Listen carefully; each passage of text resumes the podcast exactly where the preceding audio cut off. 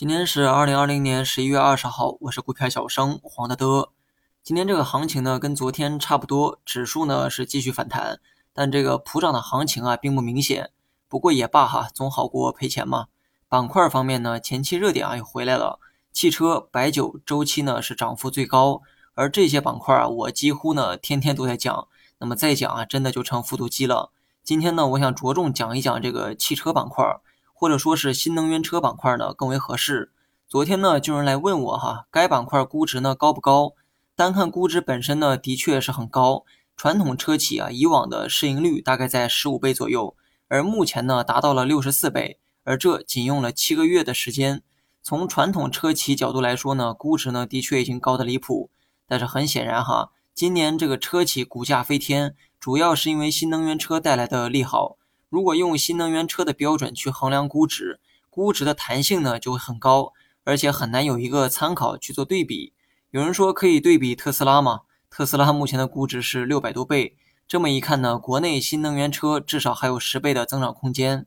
特斯拉估值呢可能还会走高，但也没有人敢说现在的估值啊就低。特斯拉几乎是一家独大，因此呢，所有人的这个预期啊都集中释放在了他一人身上。随着这个市场啊越来越大。我想它的估值呢也会越来越低。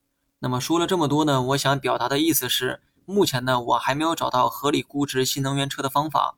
总不能因为跟这个特斯拉差了十倍的估值，股价再涨十倍吧？那到时候的这个特斯拉岂不是要冲击宇宙第一股吗？行业未来呢肯定还有很大的发展空间，但如何给一个合理的估值同样是关键。仔细思考之后啊，我发现对比这个传统车企鼎盛时期的估值。或许呢能给出一个答案，对比几十年前燃油车高速发展时期的估值，也许呢就能看到未来新能源车的天花板。但很可惜哈，今天下午呢我一直在外面，手机功能呢非常有限，根本就查不到这么久远的历史数据。至于电脑呢能不能查到啊，我也不确定。不过这个分析的出发点，我认为还是不错的，大家呢不妨有机会去研究研究。我呢也只是一个散户，没有那么多数据和资料供我去研究，但思考啊是自己的。任何时候都不要放弃思考。那么明天是周末哈，今天下午呢我也没有看盘，所以呢就不猜这个大盘了，等下周一再说。好了，以上全部内容，下期同一时间再见。